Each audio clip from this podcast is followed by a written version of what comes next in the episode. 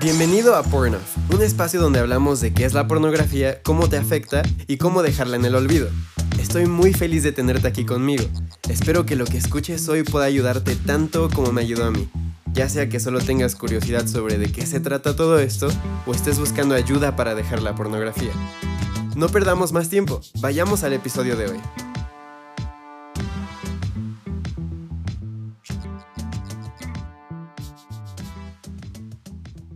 ¿Te ha pasado que después de ver pornografía te sientes cansado o de la nada sientes como que toda tu emoción baja y pasas de estar excitado a estar como anestesiado? ¿Sientes como que nada en la vida es lo suficientemente atractivo para motivarte a hacer algo? Te sientes como sin rumbo y perdido y lo único en lo que encuentras consuelo es en ver más videos porno y escapar de todos estos sentimientos. Pero cada vez que ves, te sientes aún peor y peor hasta llegar a deprimirte y no tener motivación de nada más que la expectación del siguiente video que verás o el siguiente género de porno que vas a buscar.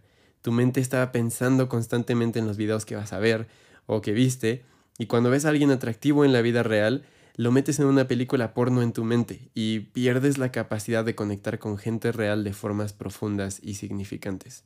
Los ves como objetos de placer en algunas personas el desbalance que causa la adicción a la pornografía en el cerebro y la vida social los lleva a pensar en suicidio y eventualmente suicidarse. Si te ha pasado algo de esto, hoy vamos a hablar del por qué. Esto no solo pasa porque sí.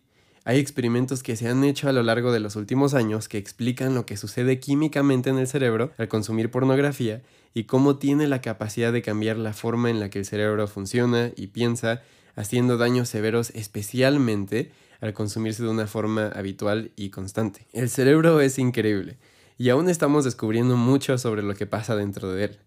Vamos a hablar de algunas cosas científicas que pasan en tu cerebro y que explican más el por qué te sientes como te sientes y cómo cambiar esto. Ya hemos hablado del centro de recompensa y la corteza prefrontal en el cerebro y qué hace cada una. Si quieres saber más sobre esto, puedes escuchar el episodio 2, ¿por qué nadie en la vida real me prende o atrae de una forma normal? para una explicación más detallada de estas dos partes del cerebro. Pero por ahora, vayamos al tema. Imagina que tu centro de recompensa es una obra en construcción y la dopamina, que es la proteína del placer, es el arquitecto gritando órdenes y tiene trabajadores que se llaman delta B. Esta es una proteína en el cerebro que se encarga de hacer que recuerdes hacer algo que te trajo mucho placer o que te hizo sentir bien otra vez. Funciona como constructor, justo.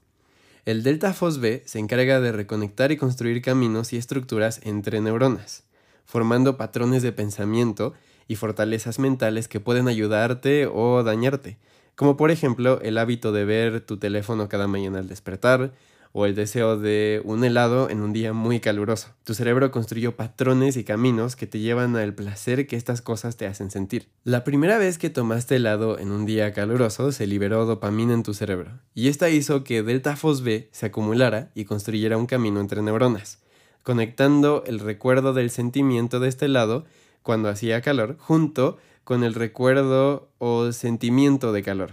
Poniéndolo de una forma simple, un día muy caluroso funciona como un disparador o accionador de este camino de neuronas en tu cerebro que fue construido por la dopamina que se generó al tomar el helado y que liberó delta B para crear esta conexión entre neuronas y recordarte que tomar un helado cuando hace calor es algo que te hace sentir bien. Lo sé, es mucha explicación. Así que sigue conmigo porque se pone un poquito más profundo, pero es algo muy bueno. Esto explica un poco de cómo tu cerebro puede cambiar y ser recableado, por así decirse. Tu cerebro no es una masa sólida que se queda como está y ya. Es un órgano cambiante y moldeable, como tipo Play-Doh. Esto es un principio de la neuroplasticidad, que consiste en saber que tu cerebro puede cambiar y tu forma de pensar también. No te quedas tal y como eres sin habilidad de cambiar. Tus patrones de pensamiento y reacciones pueden cambiar y ser acondicionados para bien o para mal. Ahora quiero presentarte a otro amigo que se llama CREV. El CREV, C-R-E-V, es una proteína que podría decirse te despierta a la realidad cuando estás haciendo algo que te encanta.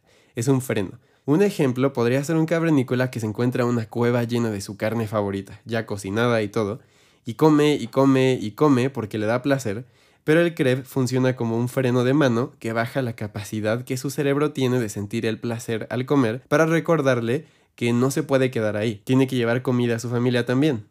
Es un freno que te despierta para volver a la realidad de las cosas cuando vives una vida saludable. Cuando ves pornografía, tanto la dopamina como el delta B, que son los constructores, y el CREB, que es el freno, salen a jugar. La dopamina causada por la intensidad de la pornografía es muy alta, lo cual hace que mucho delta B se acumule en tu cerebro y activa el CREB. Pero como la pornografía no es algo natural ni para lo que fuimos creados, entonces el CREB no funciona muy bien que digamos, ya que la dopamina fue disparada a niveles muy altos, dañinos al ser humano, e hizo cambios rápidos en tu cerebro. Una nota importante que saber es que cuando estás enfocado en algo y esto te da placer, tu cerebro lo aprende más rápido. La pornografía hace justo eso. Al principio el CREB funciona bien, pero por un poco de tiempo.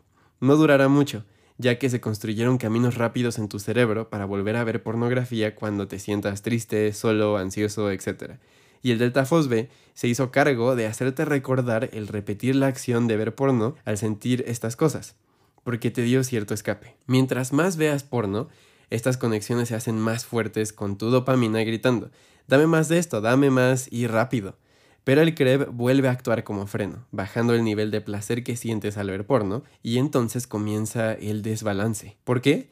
Porque tu CREB no solo baja el placer que sientes al ver porno, sino el placer que sientes en general, dejándote anestesiado y sin ningún deseo de nada, sin la habilidad de sentir en general. Viste mucho porno y se disparó mucho CREB, mucho delta FOSB, de formas antinaturales y entonces tu cerebro pierde el equilibrio y la habilidad de procesar la vida saludablemente. De repente los efectos del CREB son duraderos y te dejan con el sentimiento constante de desmotivación, lo cual te lleva a no verle sentido a nada en la vida, mientras al mismo tiempo las conexiones creadas por la dopamina y delta B en tu cerebro al ver porno son fuertes y se activan ya que te sientes desmotivado y necesitas sentir algo.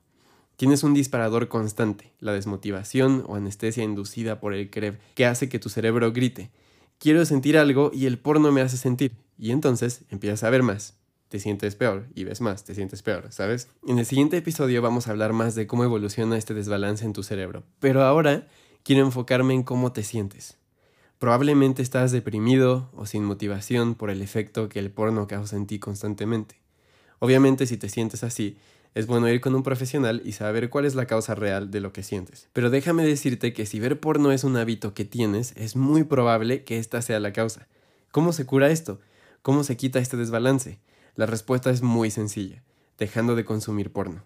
Tu cerebro también tiene la habilidad de sanar cuando fue dañado por cosas como la droga o el porno, pero es un proceso y toma tiempo. Espero que al saber esta información puedas tomar una decisión más sobria sobre la pornografía, ya que sabes un poco más de cómo te afecta mental y emocionalmente. Cuando decidí dejar la pornografía, mis niveles y capacidad de sentir empezaron a volver a la normalidad y cada vez fue más fácil dejarla y escoger cosas saludables que me traen placer, como salir a caminar en la naturaleza, o tener una plática profunda y significativa con alguien que amo, o divertirme haciendo música, o andando en bici, haciendo ejercicio, meditar, hablar con Dios. El truco está en hacer un cambio, no en dejar algo. Cuando dejas el porno tienes que reemplazarlo con algo más. Si esa área de tu vida queda vacía, entonces tarde o temprano va a volver a aquello que antes la llenaba. Esto también es verdad sobre cómo te entrenó el porno sobre el sexo y tu forma de ver a las personas a tu alrededor y de relacionarte con ellas y también con tus sentimientos. Todo esto se tiene que desaprender y reemplazar por formas y verdades saludables sobre el sexo, las relaciones, las emociones y cómo procesarlas.